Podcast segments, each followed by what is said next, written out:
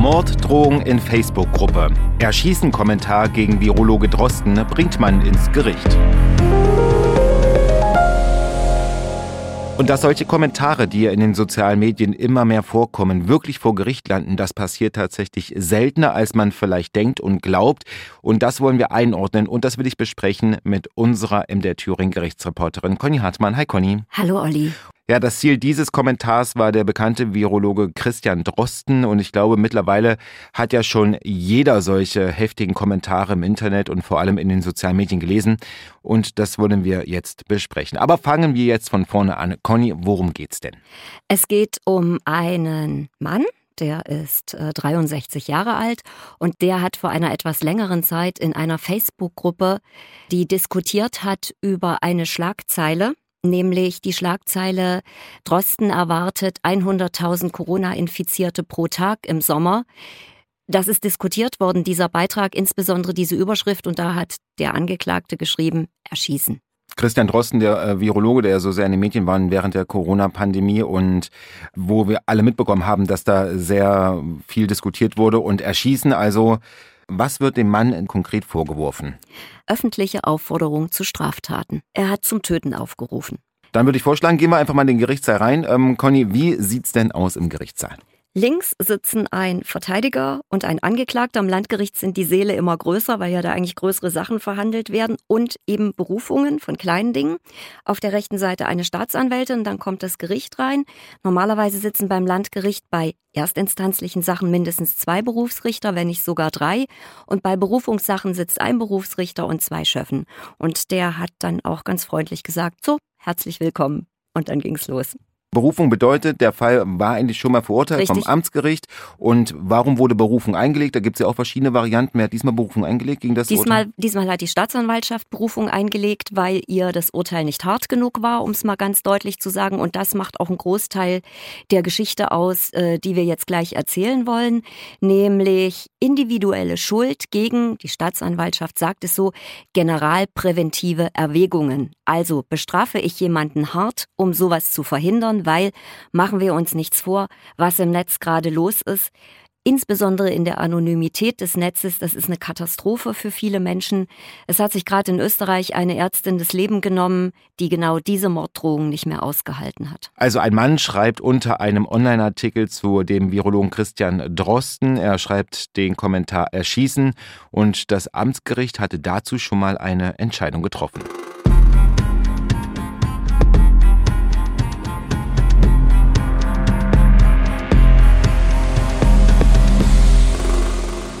Das Amtsgericht hat ihn nur verwarnt und eine Geldstrafe von 1000 Euro zur Bewährung ausgesetzt. 20 Tagessätze a 50 Euro. Und da hat der Richter gleich gesagt, das ist was ganz, ganz Seltenes. Erstens, eine Geldstrafe zur Bewährung, weil Verwarnungen gibt es eigentlich nur bei Jugendlichen und bei Erwachsenen ist das die absolute Ausnahme.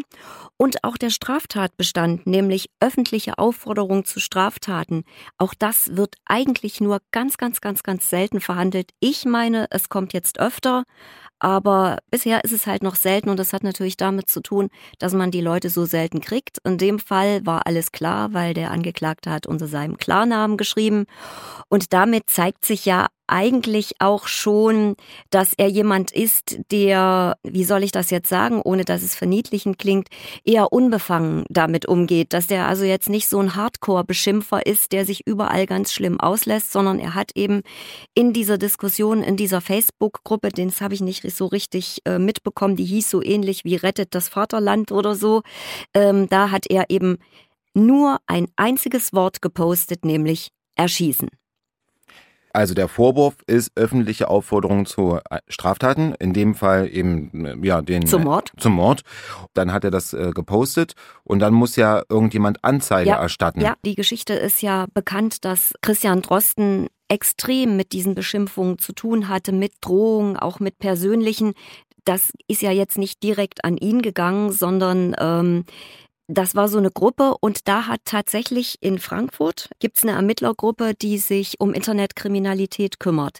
Die ist also auf diese Gruppe aufmerksam geworden, hat dann geguckt, wer hat was gepostet, wessen Klarnamen haben wir gleich, wessen Klarnamen müssen wir vielleicht von dem vom Unternehmen äh, verlangen Und bei diesem Mann ging es halt ganz schnell bei dem Erfurter, weil der unter seinem Klarnamen geschrieben hatte. Dann hat die Staatsanwaltschaft Frankfurt ein Ermittlungsverfahren eingeleitet. Und bei Erwachsenen gilt das Tatortprinzip. Aber wenn der Mann von zu Hause aus gepostet hat, hat er es natürlich zu Hause gemacht, dann ist es nach Erfurt abgegeben worden. Und der Gang des Verfahrens war so, dass die Staatsanwältin, die das Verfahren zuerst hatte, dem Angeklagten geschrieben hat, sie würde dieses Verfahren auch gegen eine Geldbuße von 400 Euro einstellen. Und zwar hauptsächlich, weil der Angeklagte noch nie strafrechtlich in Erscheinung getreten ist. Und ich meine auch, dass vielleicht auch eine Rolle gespielt hat, das ist so nicht gesagt worden, dass er mit seinem Klarnamen da gepostet hat. Da muss man nicht mehr viel dahinter vermuten, wenn jemand seinen Klarnamen schreibt. Das hat der Angeklagte gemeinsam mit seinem Anwalt abgelehnt.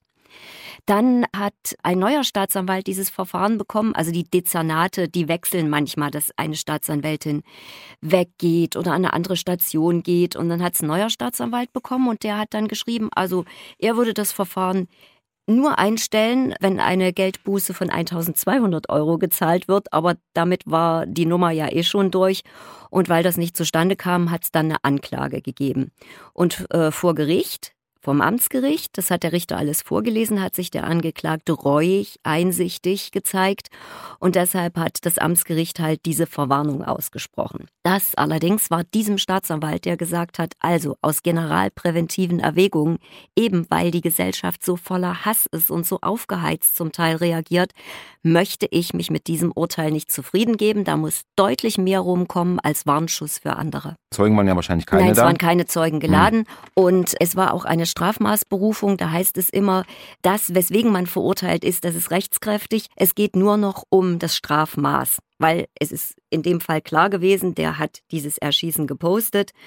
Und der Anwalt vom Angeklagten hat aber gesagt, naja, er hat sowieso auch Probleme mit dem Urteil, weil man müsse auch mal den Kontext sehen und das sei ja nur ein einziges Wort, was der Angeklagte geschrieben habe. Und es gibt x Entscheidungen, was äh, möglich ist, was man sich sozusagen bieten lassen muss. Und er meint, dass da eigentlich eher ein Freispruch angemessen gewesen wäre.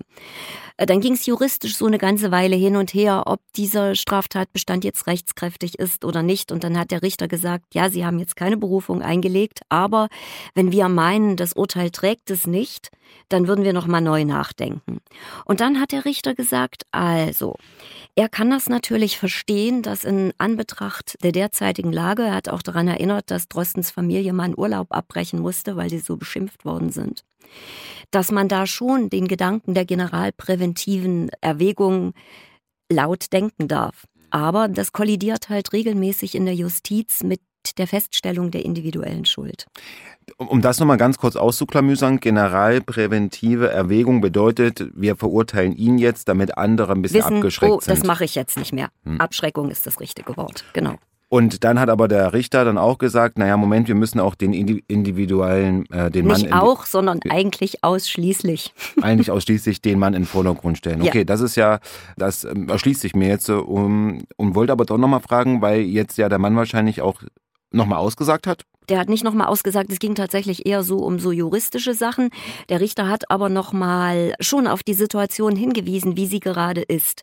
Also, dass da im Netz Sachen passieren, die schlimm sind. Und äh, hat aber auch dann darauf hingewiesen, dass der Angeklagte nicht vorbestraft ist.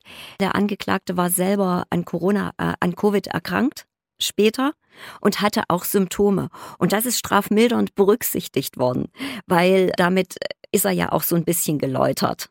Also ich kann das jetzt nicht nachvollziehen, einschätzen, bestätigen oder so, weil der Angeklagte hat nichts mehr gesagt in der Verhandlung, aber er muss sich in der ersten Instanz reumütig gezeigt haben. Also wie gesagt, das fand ich total interessant, dass eine nachfolgende, also der Straftat nachfolgende Corona-Infektion dann strafmildernd wirkt. Das ist ähm, Finde ich außergewöhnlich. Ich hätte jetzt gesagt, so, so Strafen werden vom lieben Gott auch bestraft, aber ich glaube, das ja, äh, ja. kann man will, so nicht sagen. Aber wer will denn nach? Wer, da kann ja jetzt jeder, also ganz ehrlich, ich finde das total geschickt. Ja, da kann ja jetzt jeder kommen und sagt, oh, ich war so dermaßen schwer erkrankt. Aber das funktioniert natürlich nicht in allen Fällen, weil wenn jemand danach wieder irgendwie auffällig wird, sei es mit Beschimpfungen im Internet oder, oder auch, also wir reden hier von Strafen, wir reden nicht von einer kritischen Meinungsäußerung. Das hat der Richter nämlich deutlich gesagt. Diese kritische Meinungsäußerung muss erlaubt bleiben. Die ist dringend nötig für die politische Auseinandersetzung. Aber zu schreiben, erschießen, also das ist eindeutig eine Straftat. Jetzt muss ich aber nochmal einhaken, Conny, weil auch wenn du auch sagst, okay, da gab es so juristische Auseinandersetzungen und Diskussionen und wie man das bewertet und so weiter und so fort. Und wir haben ja auch einleitend gesagt, das ist ja gerade äh, ja, im Trend, dass die, sich die Meinung im Internet auch äh, hochschaukelt, um es mal vorsichtig zu sagen, und da noch ja. Viel schlimmere Sachen, das ist schlimm genug, ohne ja, Zweifel. Also finde ich schon. Was ist noch schlimmer, als zum Mord aufzurufen? Genau. Aber er hat halt nicht geschrieben, jetzt geht da hin und einer muss das tun, sondern er hat einfach nur erschießen. Und das ist aber ja nicht, das, das liest man ja öfter unter anderen Sachen. Deswegen hätte ich jetzt ja vermutet, dass es schon viele Urteile zu solchen Sachen gibt. Wurde dazu denn was gesagt? Nein, gar nicht, weil das kann man einfach nicht nachvollziehen. Es gibt jetzt kein bundesweites Register, wer wann wo wie verurteilt wurde. Es gibt Ermittlungsverfahrensregister und die Polizei führt solche, die Anzahl der Verfahren auch. Aber das ist immer nur im Land in dem eigenen Land. Also so eine bundesweite Statistik kenne ich nicht. Und da muss man auch noch was wissen. Es gibt ja sehr oft Leute, die haben mit einer Tat eine Latte von Strafvorwürfen verwirklicht. Also ich sage jetzt mal Bedrohung, Nötigung, Körperverletzung. Und dann kommt es immer darauf an, was steht als erstes auf dem Aktendeckel, weil das geht in die Statistik ein. Weil wie du, das kannst du nicht mal, das kannst du von niemandem verlangen, wenn einer sieben Straftaten mit einer Tat verwirklicht hat, dass der die alle sieben in irgendein statistisches System eingibt. Wir haben ja auch hier wieder die Problematik, wir sind ein und ein Dreivierteljahr nach der Straftat, auch das wird noch eine Rolle spielen. Was sollen die denn noch alles machen? Das ist ja eh alles schon sehr aufwendig, wenn man es ordentlich macht. Also fassen wir nochmal das Ganze ganz kurz zusammen. In einer Facebook-Gruppe schreibt ein Mann unter einem Artikel über den Virologen Christian Drosten das Wort erschießen, muss wegen einer Morddrohung vor Gericht. Aber was ist denn jetzt die richtige Strafe?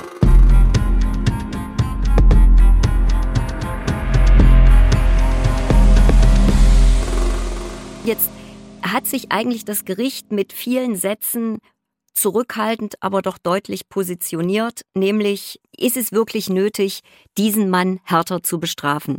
Da hätte das Gericht schon auch so ein paar Zweifel dran. Und dann hat die Staatsanwältin, die jetzt wiederum nicht die Bearbeiterin dieses Falles war, sondern die Sitzungsvertreterin, die hat gesagt, sie kann den Kollegen gut verstehen, der da Berufung eingelegt hat. Aber auf der anderen Seite ist jetzt schon wieder so viel Zeit vergangen und machen wir uns nichts vor. Wenn ein Gericht erkennen lässt, dass die Berufung jetzt nicht so ganz viel Aussicht auf Erfolg hat, dann macht es natürlich auch Sinn, diese Berufung wieder zurückzunehmen. Das geht nämlich. Also ich kann jederzeit eine Berufung zurücknehmen. Da sind natürlich nochmal Kosten angefallen. Die müssen dann der, der die Berufung einlegt, muss die Kosten zahlen. Wer die Musi bestellt, der bezahlt sie auch, hat der Richter gesagt. Und dann hat die Staatsanwältin aber schon mal nochmal deutlich gesagt, dass ihr das jetzt auch nicht so ganz leicht fällt hat auch nochmal hervorgehoben, dass der Angeklagte sich auch seitdem nichts mehr zu Schulden kommen lassen hat, auch vorher nicht. Hat auch nochmal die Covid-Infektion, die Covid-Erkrankung als strafmildernd benannt und hat dann gesagt, okay, dann nimmt sie also jetzt diese Berufung zurück. Die Strafe vom Amtsgericht bleibt damit? Wird damit rechtskräftig. Ja. Genau. Also ein Freispruch wäre nicht drin gewesen für den äh, für den Sekt. Das kann ich nicht sagen, das weiß ich nicht, weil wenn das Gericht halt sagt, also normalerweise ist es so, wenn der Angeklagte Berufung einlegt, dann kann es nicht schlechter werden für ihn. Wenn die Staatsanwaltschaft Berufung einlegt, dann kann es nicht niedriger werden als in der ersten Instanz und deswegen macht man das eigentlich so, wenn einer Berufung einlegt, legt der andere auch gleich Berufung ein. In dem Fall hat der Anwalt gesagt, er hätte das auch gern gemacht, aber sein Mandant wollte nicht. Der wollte also offenbar seine Ruhe haben, der wollte damit nichts mehr zu tun haben, was auch wiederum ein Zeichen ist von geläutert. Naja, ja. Hm. Und das, äh, das genau hat die Staatsanwältin auch nochmal angesprochen, dass der Angeklagte ja jetzt schon zweimal vor Gericht stand deswegen und dass das vermutlich auch was mit ihm gemacht hat. Und deshalb, du kannst zu jeder, zu jedem Zeitpunkt die Berufung zurücknehmen. Auch noch, also bevor das Urteil ergangen ist, kannst du die Berufung zurücknehmen. Jetzt wurde die Berufung zurückgezogen. Das heißt, was muss der Mann jetzt bezahlen? Das blieb jetzt bei der Geldstrafe Nichts. auf also, Bewährung? Ja, genau. Und das ist leider nicht mehr vorgelesen worden, weil normalerweise, so kenne ich das zumindest, also Geldstrafe auf Bewährung habe ich schon erlebt, gibt es dann noch eine Geldbuße, die deutlich niedriger ist als die Geldstrafe. Und dann muss man sich zwei Jahre anständig benehmen. Also wenn der in den zwei Jahren nochmal was bei Facebook postet, was blöd ist oder was anderes macht, dann muss er die Geldstrafe bezahlen.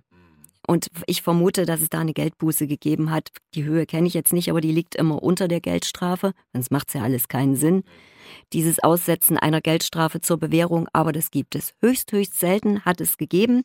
Und ich kann nur noch mal sagen, ich habe auch so im ersten Moment gedacht, ach toll, das ist ja wirklich überhaupt nicht abschreckend. Da denkt ja jeder, ach na ja, wenn ich hier mit dem Dudu davon komme, dann passt das. Aber erstens Klarname, zweitens Einmaligkeit. Und ich meine, dass in dem Fall, äh, meine Meinung zählt nicht, aber ich meine, es in dem Fall wirklich die individuelle Schuld, eine, ja, die war genau so, wie sie bestraft wurde, sozusagen. Aber es ist trotzdem interessant natürlich zu sehen, wenn man sowas selber liest und man sofort denkt, Moment, der müsste jetzt also mindestens mal ja, eine Bewährungsstrafe, ist jetzt viel zu hochgegriffen, aber eine Geldstrafe bekommen und das und das und das bekommen. Und dann erklären wir jetzt hier, dass, äh, was alles dahinter steckt und wie schwer das alles ist und sein kann und ja, und auch ist für die, für die, für die Ermittlung, dann ähm, ja. ja. merkt man, was dahinter steckt auf jeden Fall. Und es gibt ja hunderte, tausende und so weiter solcher Sachen im Internet, ne? Mhm. Also das ist, ähm, äh, das ist halt so, dass ich sage ja sonst auch immer, ähm, im Gefängnis wird niemand besser. Hier geht es jetzt nicht um Gefängnis. Aber es, es ist für mich auch eine Frage der, der Abschreckung. Also jetzt so insgesamt. Ich finde tatsächlich auch, im groben und ganzen gesehen sollten Strafen abschrecken. Aber wenn ich mir meine ganzen konkreten Fälle angucke, die kleinen und die großen, ich glaube, da hat überhaupt gar keiner drüber nachgedacht, dass er dafür eine Strafe kriegt. Erstens oder manchmal, weil er sich das in seinem Kopf nicht mehr vorstellen kann, weil da schon so viel kaputt gegangen ist im Leben und auch im Kopf. Oder eben Menschen, auch denen das egal ist, oder dann eben die klassische Situation, die wir so als Affekt äh, bezeichnen.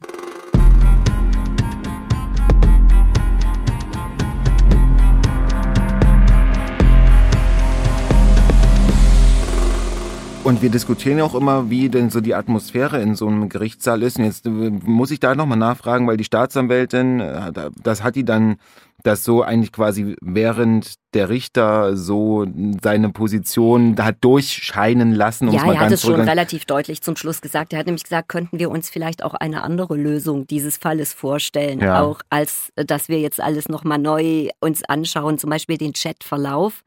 Weil da hat der Anwalt gesagt, der Chatverlauf spielte ja gar keine Rolle im Urteil. Dann hat die Staatsanwältin gesagt, oh ja, das können wir gerne vorlesen, aber das kann nicht, wird nicht zu ihren Gunsten sein.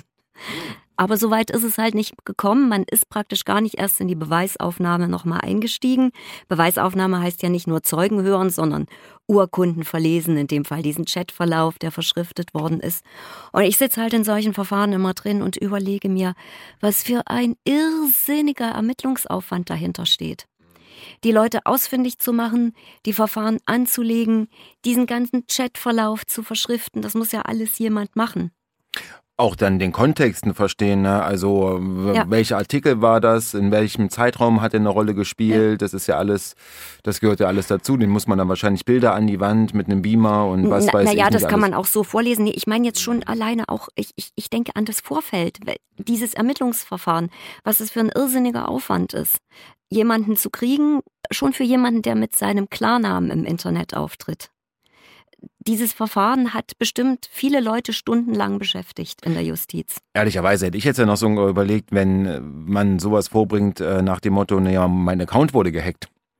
Hat sowas denn äh, eine Gar nicht. Rolle gespielt? Also ich war in jetzt Fall? in der ersten mhm. Instanz nicht drin, aber wenn da im Urteil steht, er war geständig, reuig und einsichtig, dann hat er das zugegeben, was er da gemacht hat. Dann ist klar, aber bei, bei anderen Sachen, wer weiß, was dann äh, ja alles ja, noch vorgebracht hab ich, wird. Das habe ich, das hab ich schon erlebt, das habe ich schon erlebt, aber das musst du dann schon irgendwie auch wirklich nachweisen. Das reicht nicht, dass du sagst, oh, da hat ein Freund von mir mit bei mir gewohnt und meinen Rechner genutzt. Das reicht nicht. Und ich äh, habe noch eine, eine Äußerung von dir im Kopf, wo du gesagt hast, äh, dass die Staatsanwältin und der Staatsanwalt bzw. die Staatsanwältin das versucht haben einzustellen, ähm, per Brief wahrscheinlich dann? Ja, ja, da bekommt man, das sind dann so Schreiben, dass man, also der Angeklagte bekommt ja, oder die Angeklagte, die Betroffenen bekommen ja dann immer einen, ähm, ja, wie soll ich das sagen, einen äh, mit einer Mitteilung, dass gegen sie ermittelt wird. Und dann kommen halt im Laufe, manche nehmen sich dann einen Anwalt und dann kam im Laufe oder Wochen, Monate später kommt halt manchmal so ein Angebot zur Einstellung. Das hat aber, wie gesagt, der Angeklagte ausgeschlagen, was jetzt wiederum nicht für Einsichtsfähigkeit spricht. Aber da weiß man auch gar nicht, wie viele von solchen Anfangssachen nee, passieren. Natürlich also, nicht. Aber das macht man natürlich auch tatsächlich nur mit Leuten, die nichts an der Backe haben sonst. Ah.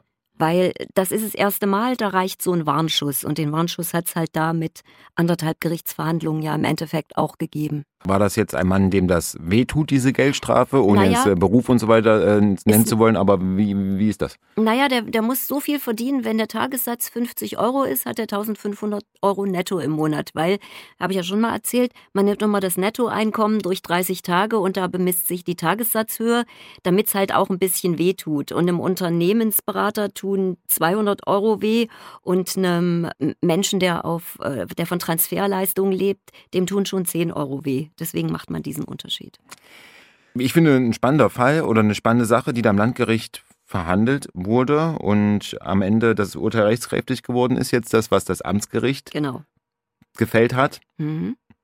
Und ich bin gespannt, weil ich bin ja der Überzeugung, dass solche Fälle gehäuft vorkommen werden vor Gericht. Das denke ich auch, aber ich denke halt auch, da wird viel im Strafbefehlsverfahren oder vielleicht auch mit Einstellung, aber ganz viel im Strafbefehlsverfahren äh, passieren, das wissen wir, da kriegen die äh, Betroffenen einen schriftlichen Strafbefehl zugestellt und den können sie dann klammheimlich leise akzeptieren. Das geht bis zu einer Bewährungsstrafe von einem Jahr, geht es ohne Verhandlung.